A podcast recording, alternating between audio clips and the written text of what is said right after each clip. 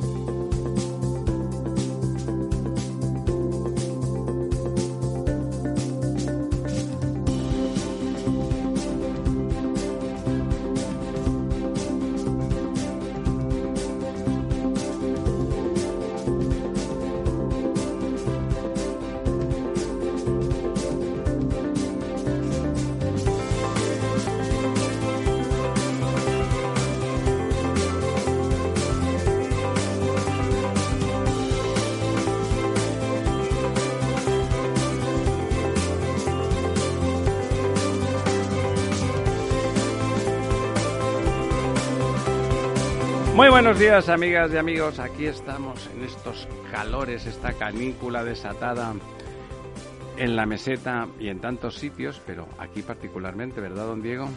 Bueno, todavía puede subir más la temperatura. todo puede empeorar, ¿verdad? Efectivamente. Y ahí, ahí, ahí, ahí está nuestro gobierno para demostrar que todo puede empeorar. Cuando ya cree alguien que, alguien digo porque nosotros no, que todo ha llegado a su límite, todavía todo puede empeorar. Don Lorenzo, how are you? Pues bien, la verdad es que bien y no sé si, si todo puede empeorar mucho más de los 36 grados que dicen que podemos llegar esta tarde, ¿no? Después de, de más o menos hacia la mitad de la tarde, ¿no? Son Sí, las que- 4 o 5 de la, de la tarde. A las 6 36 aquí, grados. aquí se acumula, ¿eh? 36 grados ya son 36 grados, ¿eh? Y sobre todo que, que existe una adaptabilidad del cuerpo y nos ha venido un poquito rápido, ¿no? Sí, no es lo mismo sí. 36 ahora que dentro de un mes y medio cuando ya llevas muchos, Se nos ha muchas venido semanas con 30 y tantos grados. Encima, ¿no? José, el del aparcamiento, que es un castizo y un cachondo, dice, pues a mí me apetece mucho lo del calor. Pues digo, ¿por qué, José, coño? Se hace un calor tremendo. Dice, porque mata el virus. Bueno, esperemos que sea verdad que mata el virus. Bueno, mientras no tenga que ser a 70 grados. o a trompazos, ¿no? Bueno, eh, lo de los calores, pues va a afectar. Ha habido a la- al tema consumo energético, se han disparado. Yo ayer intenté, dicho sea de paso, sin éxito, como llevaba tanto tiempo sin conectarse el aire acondicionado, la, verdad es que no, parece que no funcionaba muy bien en casa. Pero ya, ya están los aires acondicionados ahí, dale que te pego, porque si no, no hay quien viva y todavía menos eh, que trabaje, que es casi más importante que vivir, ¿verdad? Con la nueva factura, eh, nos van a decir que pongamos aire acondicionado de noche. Pues lo veo complicado, ¿no? Sí, efectivamente, el aire acondicionado es una de las cosas que va a entrar en el tramo, digamos, de factura más cara. El tramo Y- duro. Y, bueno, pues eh, también el que pueda pagarlo, pues lo pondrá y el que no, pues... ¿Y han visto lo de Barcelona? Que el mismo gobierno PSOE Podemos que en Madrid ha puesto, en el gobierno de España, ha, puesto ese orden de cosas, de que los electrodomésticos mejor por la noche tal, lo cual más allá de las discusiones, digamos que al menos obedece a una cierta racionalidad de que los picos de consumo se producen, bueno, todo ese rollo que ya saben ustedes. En Barcelona se ha prohibido, no sé si a partir de las 9 o de las 10 poner eh, la lavadora, el Por los ruidos, que se- otro- Sí, claro, será por los ruidos, digo yo, porque Otro simple- vector, simplemente ¿no? por joder me parece excesivo. Será por los ruidos. o sea, es sorprendente, ha sido pa- como diciendo, no, no, nosotros somos autónomos de, respecto de Madrid y sobre todo para lo malo, ¿no? Somos autónomos y a continuación los barceloneses al menos no tendrán que discutir el, el marido y la esposa respecto de a- quién se levanta a poner a las dos A- el... A, mí me parece esto, pues, eh, estas cosas del realismo mágico, del pensamiento mágico, del progresismo, ¿no? De decir, ¿y, y qué va a venir? ¿Un guardia a decirme cuándo estoy poniendo la lavadora y cuándo no en mi casa? Es decir... Bueno, eh, si un vecino le denuncia y eso. Mm, Ya, pero es que, es que- y, y- me denuncia porque estoy poniendo la lavadora y, y que y cómo ¿cómo se va a comprobar que yo estoy poniendo la lavadora? ¿Va a entrar, un, va a pedir un policía una autorización a un juez para que entre en mi casa a ver si efectivamente estoy poniendo la lavadora? No, pero hacen medición de ruido. Cosas, es, como si usted prohíbe, mm, yo qué sé, pues eh, cosas que... Respirar fuerte. Claro, que es que es, es completamente absurdo. Es decir, usted podrá recomendar, usted podrá, pero prohibir poner una lavadora. Además, hay lavadoras que hacen mucho ruido y hay otras que no hacen ninguno. Y hay gente que vive en entornos donde no molesta a nadie poniendo la lavadora. Bueno, ahí no te denunciará nadie. Eh, bueno, claro. pero siguen prohibiéndolo, ¿no? Es decir, o sea, son cosas que, que, de verdad...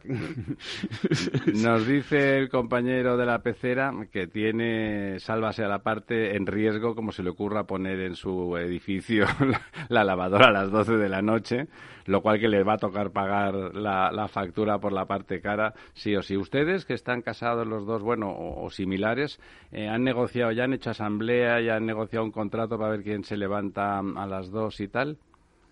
Eh, no, yo en principio la lavadora la pongo yo, mi, mi, señora, cuando cada uno cuando le apetece, apetece o toca y, supongo que, eh, eh, vamos a ver, en la tarifa que yo tengo... ¿Usted siempre ha tenido en cuenta eso del valle sí, y pero la tarifa que yo tengo, digamos que hasta la una del mediodía es tarifa valle. Es decir, que yo puedo poner la lavadora a las nueve de la mañana y, la lavadora acaba... Mm a las 11 o a las 12 y estoy pagando en tarifa valle, no en tarifa... ¿Eso no iba a cambiar lo de la una? En, eh, cambia en, el, digamos, en la tarifa de precio regulado, pero no en, las, en los contratos en el mercado libre que uno puede hacer con, las, con las... De hecho, yo eh, creo que es una manera de incentivar, eh, bueno, pues lo que el caso don Diego tiene instalado en su casa, ¿no? Que son paneles solares, ¿no? Yo creo que a mí lo que me gustaría es ver que esta modificación de, horarios que, que está un poco encaminada también a generar incentivos económicos a que se haga una transformación energética en España, se pongan paneles solares, que entonces a esas bandas horarias ya no habría problema, además tienen otras bandas horarias, porque es mercado libre, etcétera, fueran acompañados de una serie de ayudas para esos cambios que realmente sean efectivas. Porque no vaya a ocurrirnos como ocurre con el plan con el plan MOVE de los coches eléctricos, que parece ser que te apuntas y luego ya eh, sí eso. Y luego ya sí eso, y parece ser que tardan año y medio, dos años, si es que te dan la ayuda. Entonces estas cosas como que te dan 7.000 euros por achatarrar un coche si compras un coche eléctrico, pues Sí, que suena bien, ¿no? Claro. Hombre, pero uno, va a un concesionario y dice, o sea, le entrego el coche y usted me baja 7.000 euros el valor del coche, ¿no? Porque así el concesionario pidiera la ayuda. No, no, no, no, no. Nosotros aquí le rellenamos un papelito, usted lo tiene que rellenar, lo tiene que entregar y pruebe, pruebe suerte, ¿no? Sí, lo, he mirado, lo he mirado justamente. no, efectivamente, y lo mismo ocurre con, con las subvenciones, por ejemplo, vamos a ver, reducción del IRPF por instalación de, de, placas, solares o de autoconsumo. Eh, solamente en, creo que es en Castilla y León, donde hay, y no sé si en la comunidad valenciana, donde hay una reducción, o sea, se puede uno descontar. Es directo al menos, el, ¿no? El 20, el 30, el 40% de lo que ha invertido la inversión se puede meter en gasto y descontarlo del IRPF, pero solamente en dos regiones.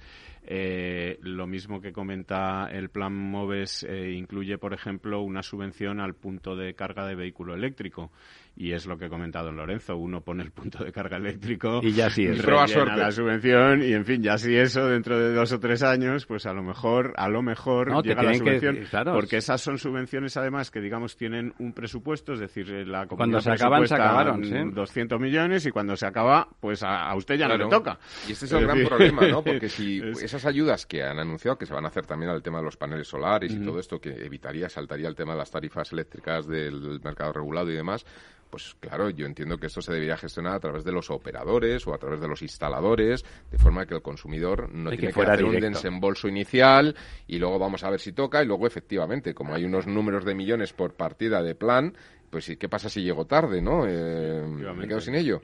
Y además eh, no, no, no se manifiesta buena fe. ¿eh? Pueden decir, oye, puede ser, porque el dinero hay que acotarlo, si no pasa lo de Zapatero, que lo dejó abierto y aquello fue la casa de Bernarda Alba, ¿no? Eh, lo de las, las famosas subvenciones a las renovables. Pero bien, se acota porque el dinero hay el que hay. Pero bueno, lo pones, ¿eh? como, como dice usted, el plan de los coches. Pues nada, los, se les avisa cuando ya queda solo el 5%, se les dice, oiga, esto está a punto de caducar. Y se avisa y se descuenta directamente.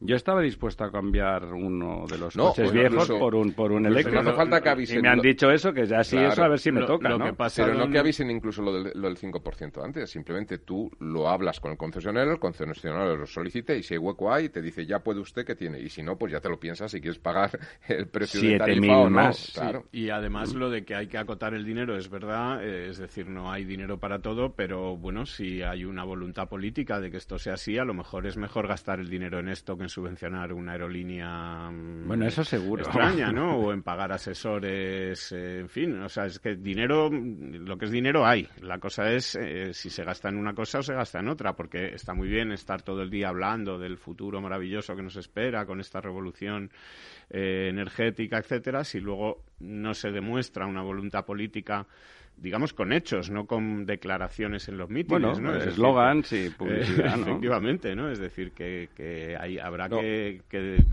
poner show, me the, money, ¿no? Sobre todo la, ironía de, cuentos, ¿no? Y dígame... Sobre todo la ironía de que de cómo van a articular, bueno, está por ver, ¿no? Pero desde luego si lo hacen como están haciendo con el Plan MOVE, pues vamos mal, ¿no? Porque, me refiero, va a haber mucho dinero porque ya se ha anunciado y además viene desde Europa, ¿no?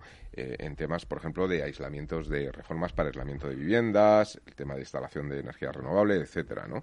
Pero claro, si al final esto uno tiene, o la comunidad de vecinos, o el propietario, si es una vivienda unifamiliar, o lo que sea, tiene que adelantar todo el dinero eh, y luego solicitar la ayuda. Pues a lo mejor no está ese dinero. No, el problema es que al final hay una discriminación eh, que al final los, los que tienen mejor poder o mayor poder adquisitivo son los que van, a poder hacer eso, porque si luego, supongamos el caso en que se cobra seguro la, la, subvención tres años después, pues el que tenga recursos lo cambia y espera. porque al final los tipos de interés son cero, es como una inversión, ¿no? Pero que no tenga recursos directamente no eh, puede, ¿no? Su comentario es correcto, excepto que no está claro que tres años después vayas a cobrar. Con lo cual... No, no, digo, aún, bajo la hipótesis de que se cobre seguro 100%. No, lo digo porque eh, me parece sustantivo el, apunte inicial. Es decir, resulta que todo esto solo beneficia eh, a quien puede pagarlo sin subvención. Claro. Claro. y que luego le beneficia la subvención. Porque además luego que te la juegues, si, si tú no tienes el dinero, si vas justito y dices, bueno, con la subvención me entra y tal y cual, y además te dicen, va a tocar la subvención, no, no se lo puedo garantizar. ¿Perdón?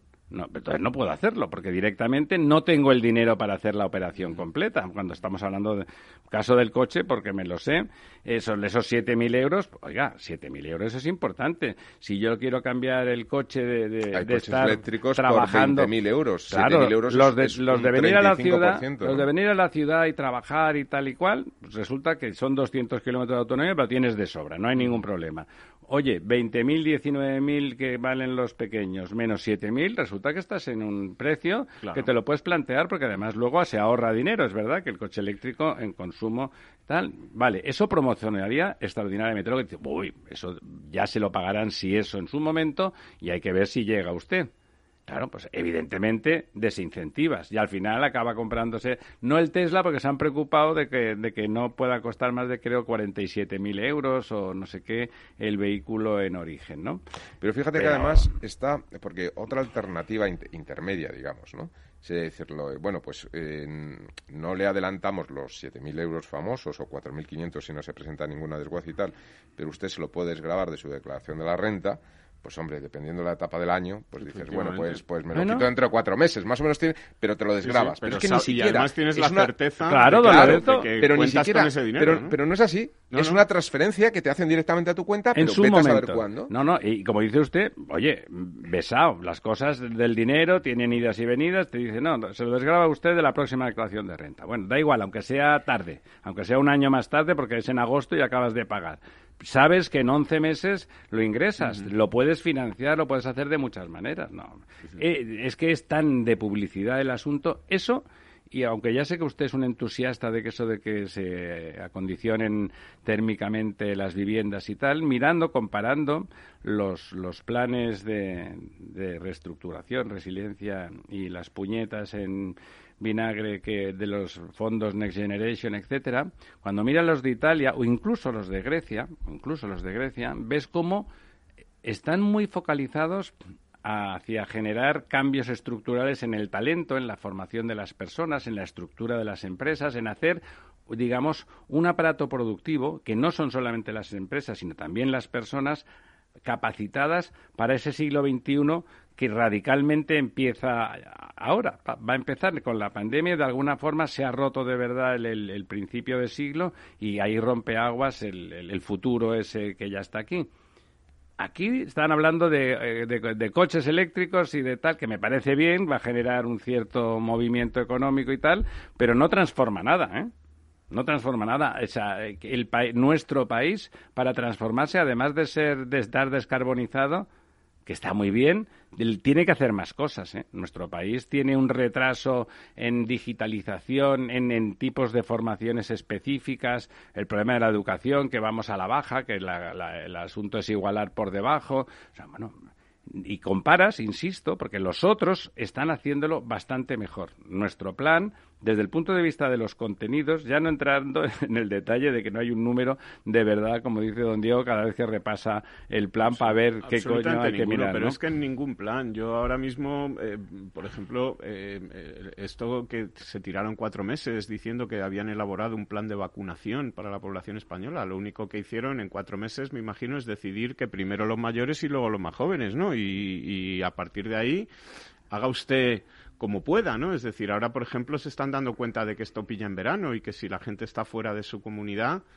eh, que cómo se, eh, es que esto no se les ocurrió cuando estuvieron cuatro meses haciendo un plan de vacunación que podía ocurrir no se les ocurrió eh, no sé este tipo de cosas. Sí colaterales digamos importantes que claro no se les ocurrió que había que vacunar a los jugadores de fútbol no se les ocurrió que había que vacunar bueno no pero eso de los jugadores de fútbol don Diego es peor porque lo hacen por una especie de prurito de por qué van a ir ellos delante. Oiga, pues por muchos este motivos se me este ocurren muchos motivos el país de la envidia es decir, es que porque 41 personas se vayan a vacunar, hay 5 millones diciendo... 51, es que, 51 eh, personas se vayan a vacunar, hay 47 millones diciendo es que a mi prima no la han vacunado y a ese que no le vacunen, que se joda.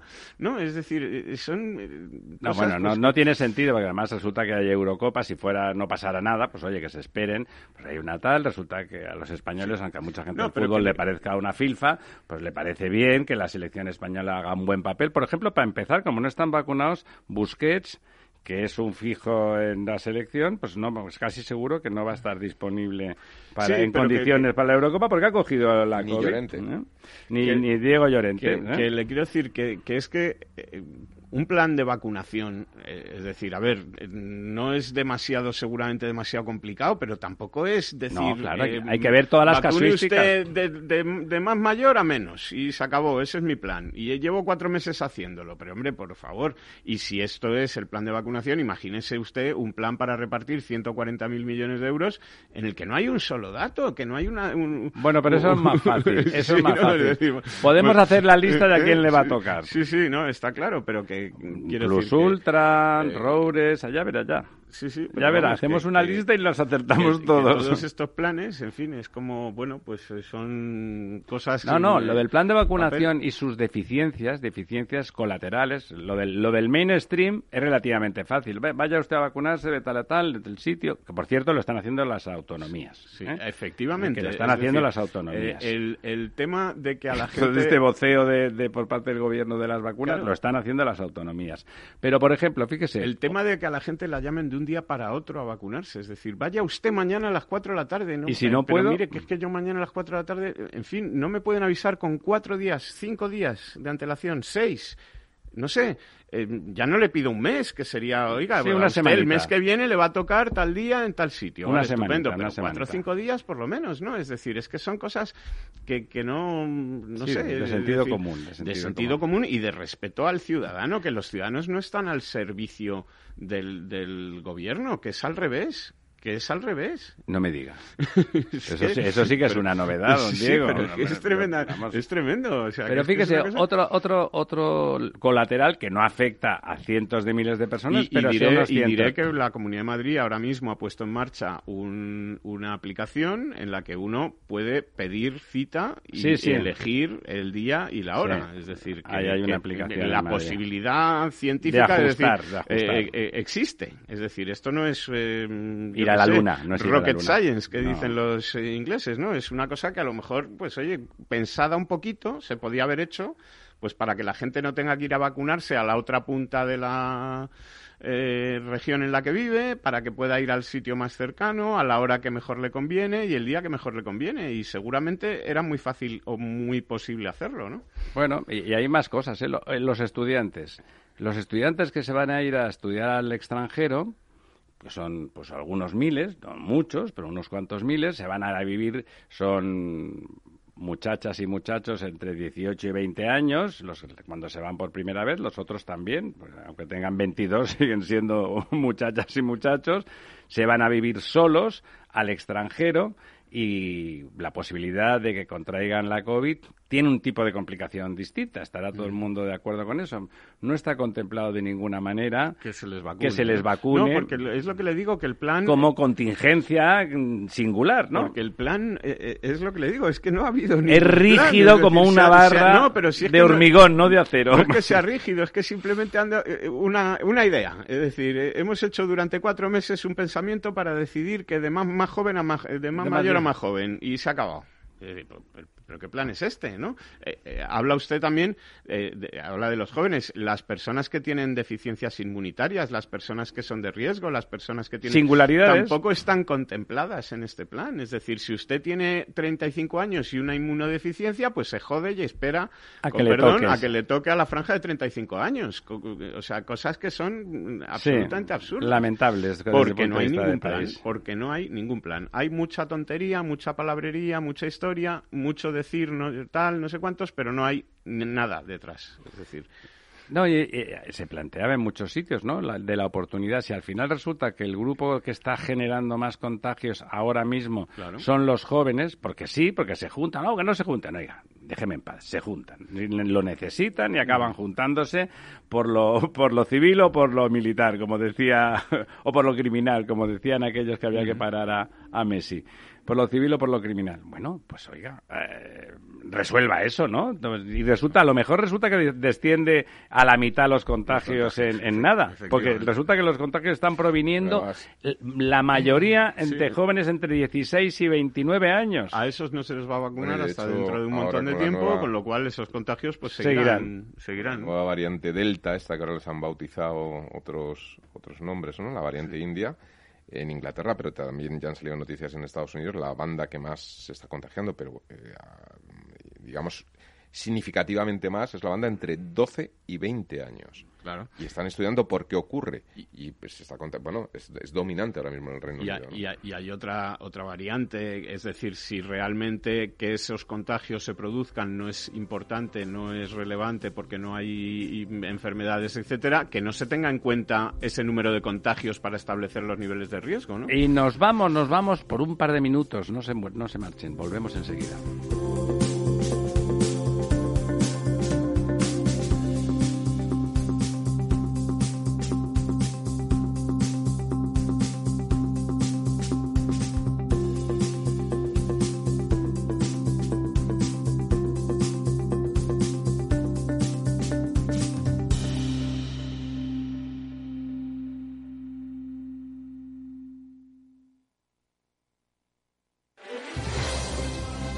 Quieres entender mejor todo lo que rodea nuestro sector alimentario, tienes una cita en La Trilla. Un gran equipo de especialistas te acercará a la actualidad económica y política desde el campo hasta la mesa. Conocerás sus principales innovaciones sin olvidar las producciones más tradicionales.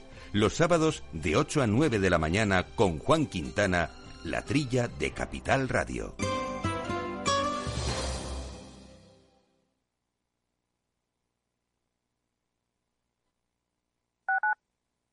Escuchas Capital Radio, Madrid 105.7, la radio de los líderes. Inversión Inmobiliaria acompaña al mercado inmobiliario en este nuevo ciclo. Todos los jueves de 10.30 a 13 horas, el inversor encontrará las claves para realizar su mejor inversión. La mañana de los jueves en Capital Radio tomamos el pulso al sector inmobiliario. Noticias, análisis de mercado y debates donde los protagonistas del sector podrán contar en primera persona los retos a los que se enfrenta el ladrillo. Inversión Inmobiliaria pone la voz al sector inmobiliario. Aquí, en Capital Radio. De la mano de Alejandro Mazón y el equipo de Cuídate Deluxe, llega el chico del chándal a El Balance para ayudarnos a estar en forma y mejorar nuestro bienestar general. Los miércoles a las ocho y media de la tarde en El Balance. Capital Radio.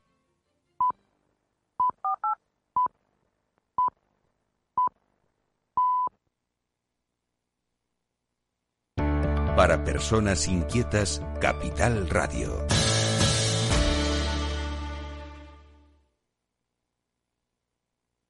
El Estado Ciudad, Capital Radio.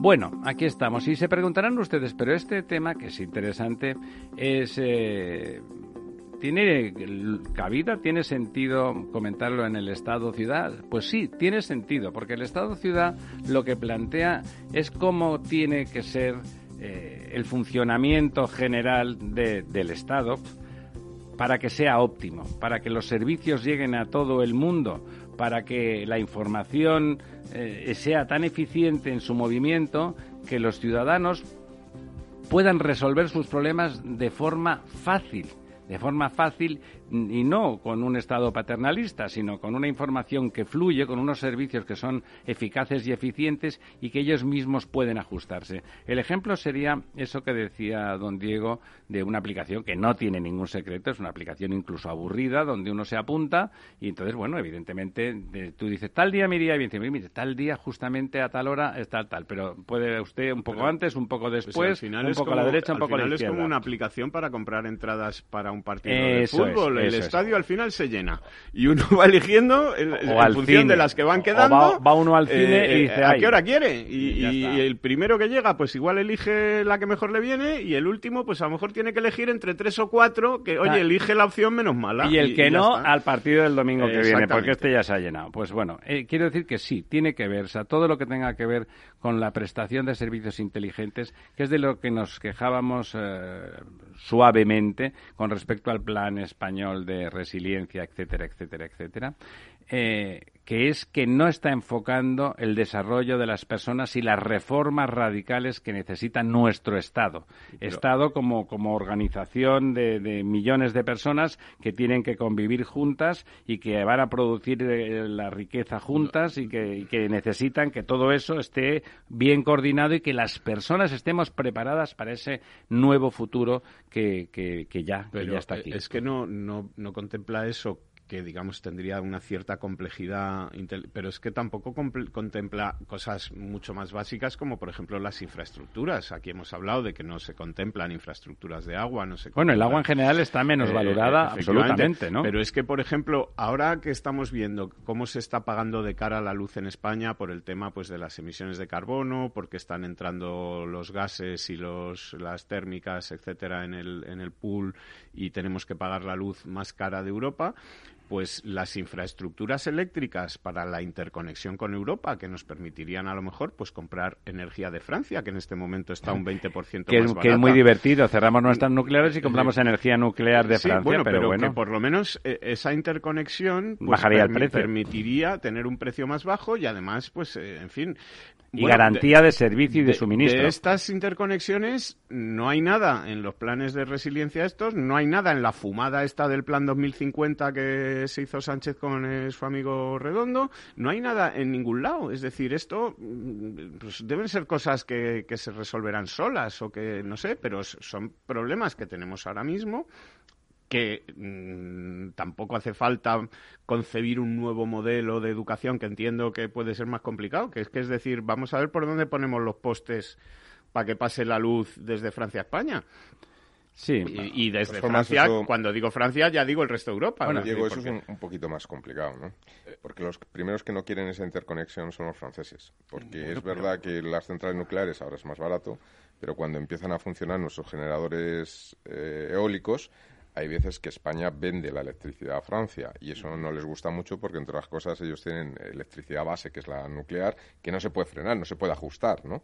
Entonces, no se preocupe que eso lo arreglan ellos no comprando y en Digo porque en ese caso, el caso Portugal sería más, hablamos, más, fácil. Eh, yo cuando hablo de Francia no hablo de Francia, hablo de Francia como el camino a Europa, es decir, que, es una conexión no, no a Francia sino a la Unión Europea, es decir, que España ahora mismo es España y Portugal son una pequeña isla, digamos, en la interconexión eléctrica europea. La, ineficiencia del sistema energético español es tan tan grande, ineficiencia, es decir, lo que nos cuesta producir es tan caro con relación al resto de Europa que hay mucho margen ¿eh? de maniobra, mucho margen tienen de maniobra y, con no comprar, porque ellos pueden obligar, ya saben que los franceses con eso del Estado no tienen problemas en decir qué es lo que conviene al Estado y lo hacen y se encogen de hombros y en realidad no protesta ningún francés cuando la cosa es de, de interés general. No, pero por ejemplo, yo, yo sí que veo que se avanza y se va a avanzar más en la integración en toda la distribución también con los portugueses, ¿no? O sea, con Portugal.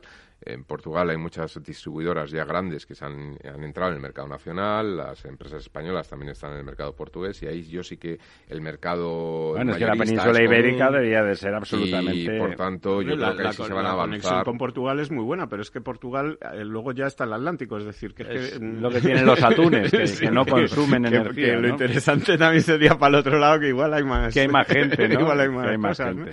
Eh, bueno, además, el último apunte y nos pasamos a los pantanos, que, que ya, que ya estoy con, con, mono de no saber qué, qué ha pasado esta semana. Eh, saben que además, la, tal como está estructurada la factura, en los sitios donde más van a pagar van a ser en esa España vaciada. La España vaciada y el mundo rural es donde la factura va a acabar siendo más alta porque bueno pues porque no hay economías de escala porque los transportes son de la energía es más caro eh, vas a sitios donde apenas hay gente y como va a haber que pagar todo pues, eh, pues resulta que el análisis de, de, las nuevas tarifas hace que en, que en la España vaciada la bofetada va a ser todavía mayor que, en las ciudades. Y, además, eh, fíjese, don, don Ramiro, que estamos hablando de lo que es el precio, digamos, de la generación de energía, lo que cuesta generar la energía y, digamos, su transporte y sus peajes, ¿no? Pero es que en la factura de la luz tenemos un cuarenta y pico por ciento de conceptos que no tienen nada que ver con eso. Es decir, que son de impuestos de todo tipo eh, sobre los que en, ningún momento el gobierno ha decidido vamos a actuar sobre esto. Vamos a meterlo en presupuestos del Estado y vamos a liberar. efectivamente, vamos a, actuar sobre esto. Es decir, eh, el, otro día decía don Lorenzo que, esto nos viene impuesto de Europa. Eh, es posible, es cierto, pero hay países europeos que tienen un IVA de la luz que no es del 21%, y estoy pensando ahora mismo en Francia y en Portugal, que son pequeños países nuestros dos vecinos, es decir, que el IVA de la luz se puede bajar como el IVA de las mascarillas por mucho que diga la ministra que es que esto viene de Europa, pero eh, no es así, es decir, hay países donde el IVA es mucho más bajo, donde no se meten todo tipo de conceptos en la factura de la luz, y esto hace que se encarezca todo el resto de las cosas. Hemos visto ahora cómo precisamente la inflación está subiendo y está repuntando y está en un 2,4 o 2,5 interanual debido únicamente al precio de la energía. Es, que un subidón sí, pero es ¿eh? que el precio de la energía repercute en todo lo demás. Es decir, como la energía hace falta para todo, para todo. pues eh, sube los costes de todo. Y si no somos capaces de dejar de tener la energía más cara de Europa, por mucho que sigamos hablando de competitividad y de hacer Seguiremos que España sea competitiva y que no sé qué, no vamos a poder serlo. Por mucho que hagamos gente con buena formación y Bueno, es que si hacemos gente con buena formación, a lo mejor un día elegimos un gobierno que sepa sumar y restar, ¿no? Me pondré a llorar y podré morir tranquilo ese día. Efectivamente. Bueno, pues nada. Vamos ahí con los pantanos, don Lorenzo, Lorenzo, don Diego. Le comento cómo estamos de agua? la cosa. Pues bueno, un poco como, como hicimos la previsión con nuestra bola de cristal la semana anterior, ha seguido disminuyendo, pero a, un ritmo mucho menor por esta, un poquito, estas lluvias que hemos tenido. Eh, que además han sido lluvias que han caído eh, más en el centro, en el sur y en el levante. ha llovido bien, ha llovido bien. Eh, ha llovido más donde no suele llover tanto, es decir, que, que, no ha sido una lluvia por el norte, por Galicia, etcétera. Para rellenar envases que ya están llenos. Efectivamente, y entonces, por ejemplo, pues nos encontramos, bueno, a ver, la situación general es que hemos bajado un 0,47%, que tenemos 263 hectómetros cúbicos menos que estamos en el 59,21%, ya por debajo del 2020 naturalmente. En 2020 estábamos en el 65, o sea que estamos seis Bastante por debajo. más de seis puntos por debajo. En la media de los últimos 10 años estamos en el 71,68, estamos muy, muy por debajo, pero estamos también por debajo de 2019, que fue un año muy malo. Y, seguimos en esa mm, caída, vamos, curva descendente de la que ya es muy difícil. Pero en las cuencas del sur, que nos vaya a librar nadie. Pero sin embargo, la cuenca eh, que más ha aumentado esta semana ha sido la cuenca del Segura. Eh, la cuenca del Segura ha subido un 0,61%, tampoco que tampoco es mucho, pero bueno, ya está cerca del 59%, está casi en sus mejores datos de los, últimos, de los últimos tres años, está en la media de los últimos diez años, y las cuencas de Guadiana y Guadalquivir pues han descendido, digamos, menos de lo que venían haciéndolo las semanas anteriores, pero siguen en una situación pues muy mala. Eh, la cuenca del Guadiana ha descendido un 0,83 pierde 77 hectómetros cúbicos, la cuenca del Guadalquivir un 0,65, pierde 53 hectómetros cúbicos y están ambas pues rozando ya el 38%. Don, don Diego, han perdido más que la media nacional esas dos Han perdido más que la media nacional. A pesar de que las lluvias han sido en el sur. ha llovido más por el sur, pero bueno, también, deben de estar regando mucho, ¿no? Ahora y la semana que viene también se prevén algunas lluvias. Algunas lluvias. No, y deben de estar regando ya con cierta intensidad. La, evaporación también es muy intensa ya en esas zonas del sur. Eh, y, bueno, la cuenca del Tajo, sin embargo, ha bajado un 1,24, que es el doble de la media. El doble de la media, efectivamente.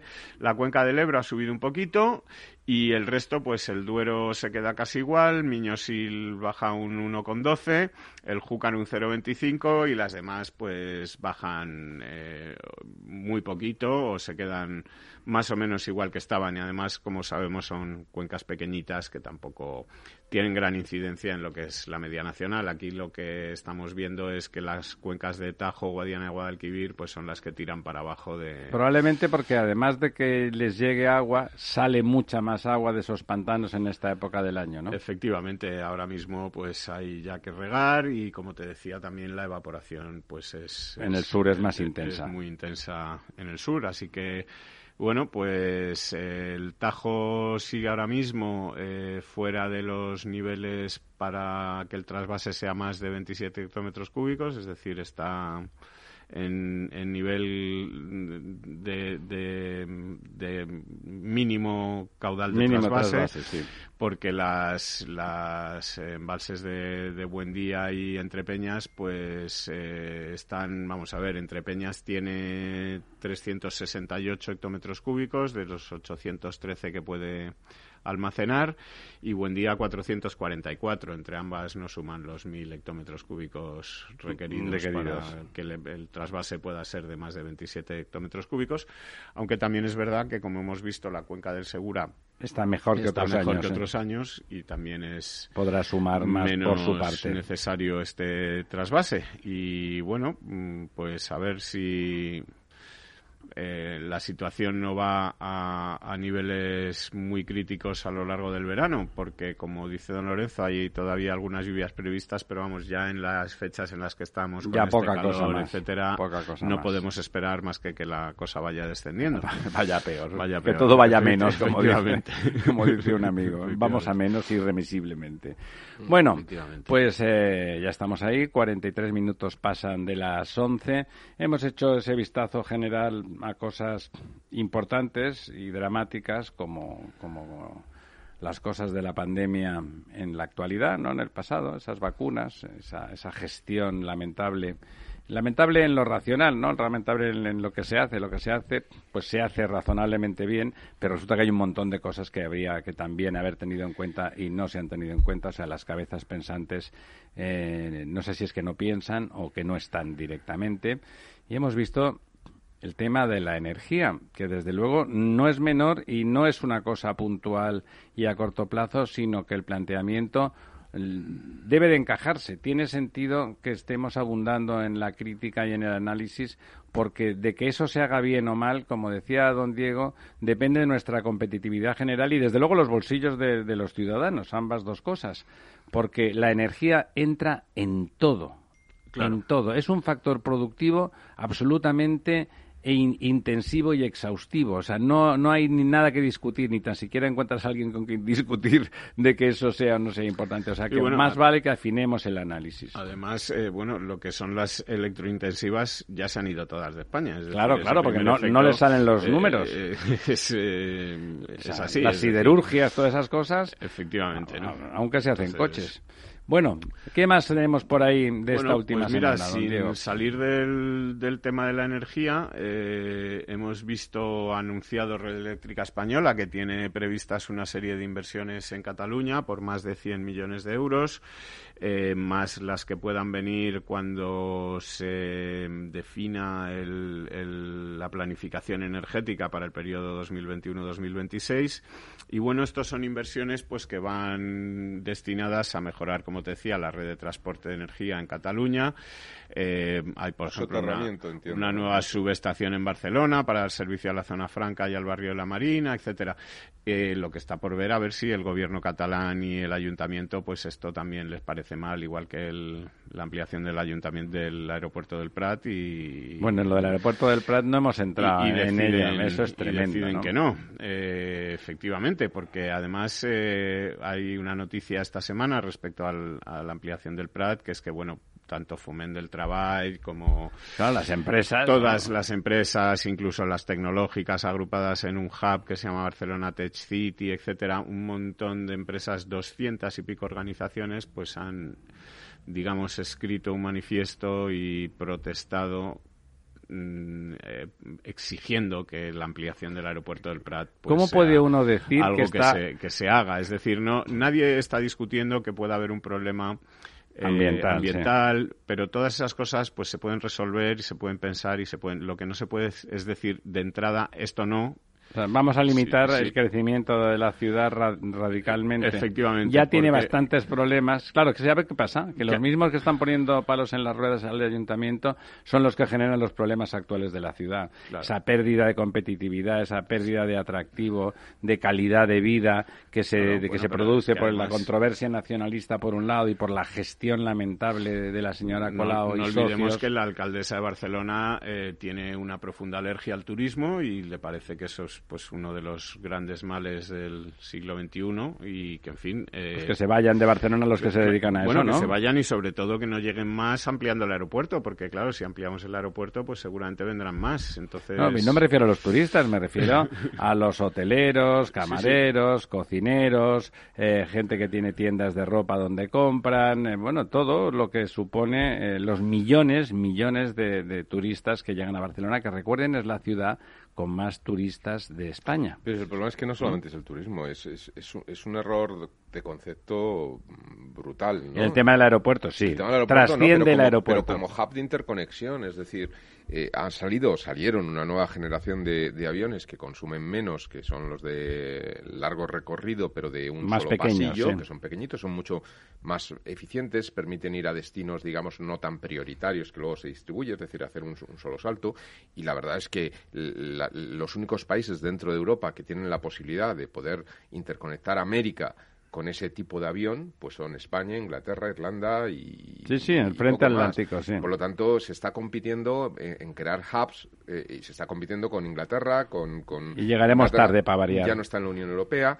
Irlanda no tiene capacidad su aeropuerto aunque están en ampliaciones de pistas y de terminales, con lo cual en realidad la posición es tan sumamente privilegiada eh, eh, de canalizar muchísimos vuelos interiores a nivel europeo para dar ese salto, porque es mucho más barato.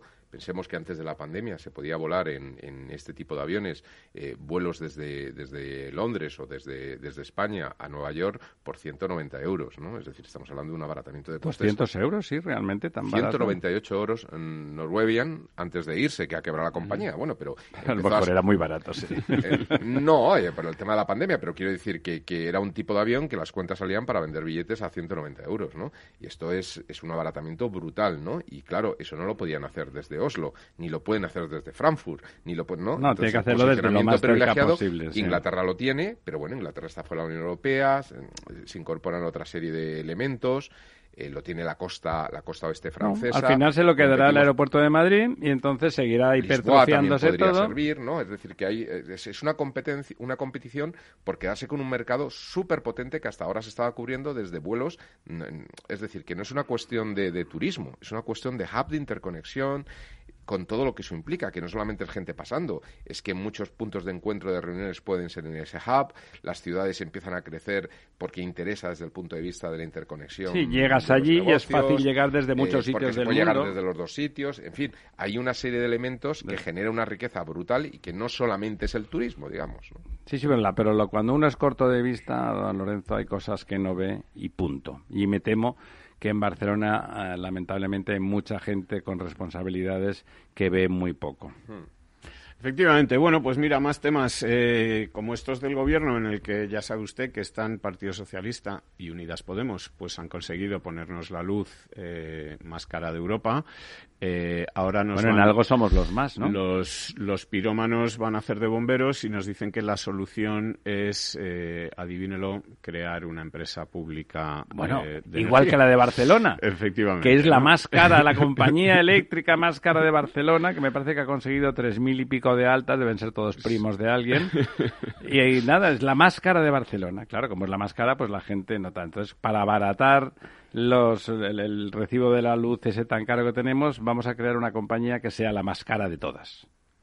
No lo entiendo. Pues efectivamente, ahí ¿No he está tomado café esta mañana quizás? Sí, don, sí he tomado. Don Íñigo Errejón, digo don, don bueno, el, el, señor Echenique, eh, que ha demostrado a lo largo de su vida una gran capacidad de gestión y de creación de empresas públicas y de conocimiento bueno, del, ¿qué me va a contar usted? del sistema energético, etcétera y tal, bueno, pues es el que está Ese largo currículum. dispuesto a poner en marcha una empresa energética eh, con la que va a solucionar los males de todos los españoles. No será por si se queda sin sin empleo eh, energía, en breve. Energía barata y, en fin, para todos. Y, y bueno, pues eh, esta es la solución que ellos dan al problema que ellos o sea, mismos. Una frase, le dan como a todo, es una frase es una que frase. en absoluto se parece a la realidad, pero ya está escrita. Sí, bueno, eh, cualquiera puede recordar, supongo que tenga unos años cuando, pues en fin, no sé, por ejemplo, la telefonía era una empresa pública, el servicio que recibíamos y bueno. Y esa misma empresa se privatiza y se ha convertido en una de las mejores del mundo. Siendo, eh, teniendo que competir, claro. Teniendo que competir. es la misma empresa hecha por españoles, la,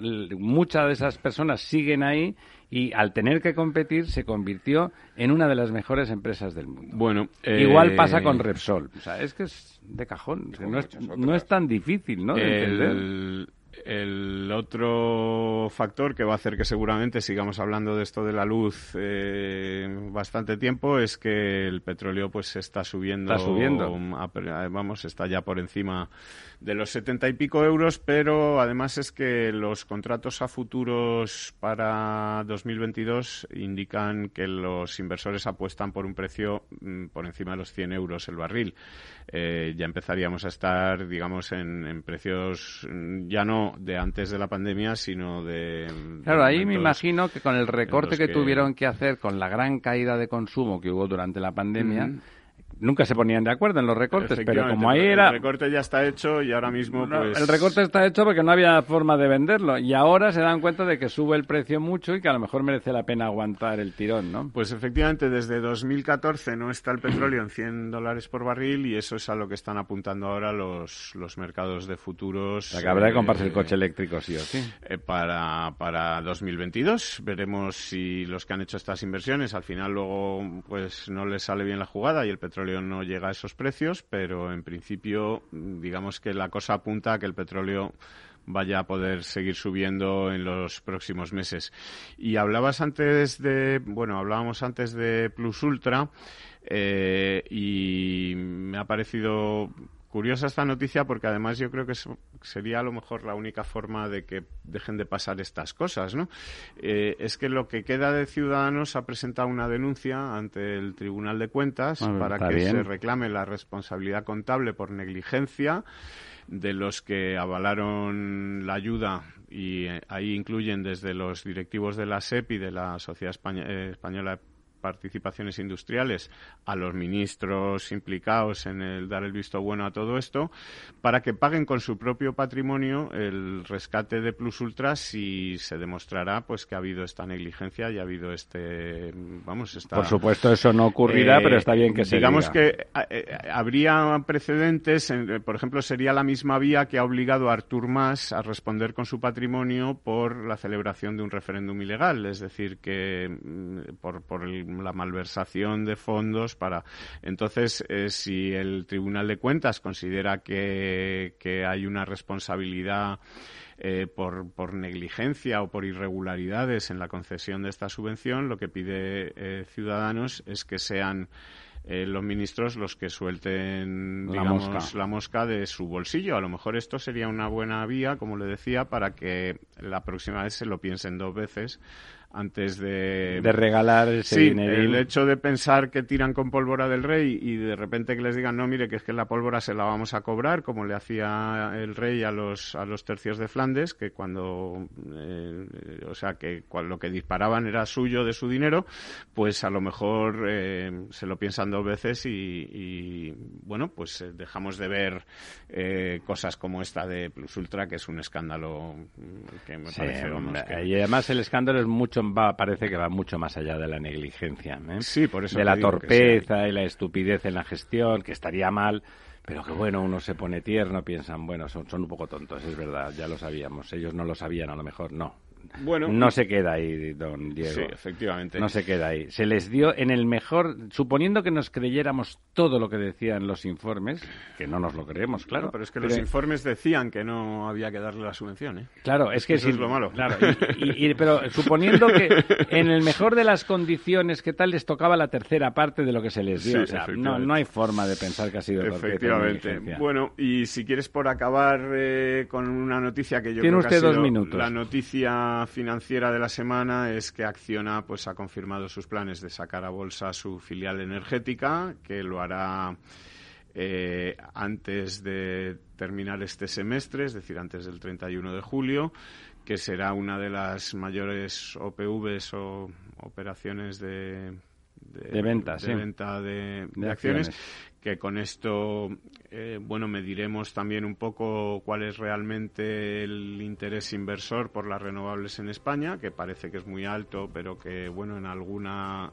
otra ocasión ha dado alguna algún disgustillo síntoma de debilidad y, también bueno pues es una señal de que de que Acciona quiere digamos eh, reunir capital para mm, seguir en este negocio eso que llaman ahora renovación de activos. Nos vamos nos vamos. 57 minutos pasan de las 11 esta noche. Tenemos a Rosa Díez en la verdad desnuda para hablar de eso de eso del próximo domingo aquí en Madrid contra los indultos.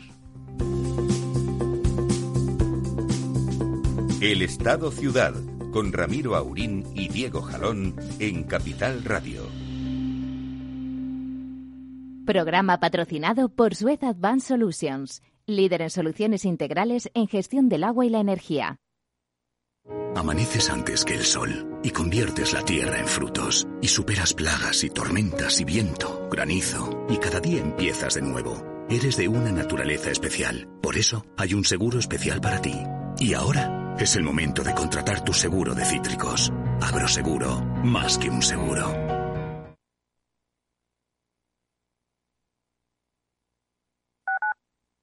Capital Radio Madrid 105.7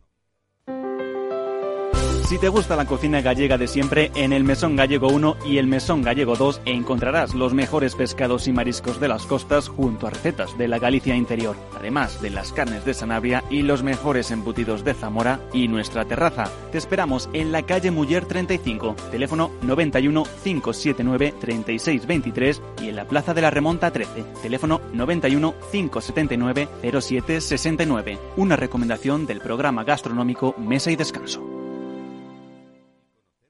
Gráficas Naciones. Más de 50 años de experiencia en el sector de las artes gráficas. Apostamos por la última tecnología tanto en impresión offset como en digital y gran formato. Realizamos todo tipo de impresión. Tarjetas de visita, folletos, libros, vinilos, decoración y montaje de stands. Más información en el 91 629 2145 o en gráficasnaciones.es. Disfruta de la mejor cocina gallega en Montes de Galicia. Todo un clásico moderno en el barrio de Salamanca. Disfruta de la variada dieta atlántica, de las mejores carnes y pescados tratados con respeto y transparencia y regados con una de las mejores bodegas de la zona. En grupo, en familia o en pareja, Montes de Galicia te ofrece el espacio perfecto en cada ocasión. ¿Está pensando en montar una empresa pero no se atreve a dar el paso en solitario? Busca una marca conocida y consolidada que le respalde. En Franquiciados le ayudamos a elegir el negocio que más se ajuste a sus necesidades. Franquicias de éxito, innovadoras, de baja inversión. Los miércoles a las 12 en Capital Radio tienen una cita con el único programa de radio de España especializado en la industria de la franquicia. Franquiciados con Mabel Calatrava.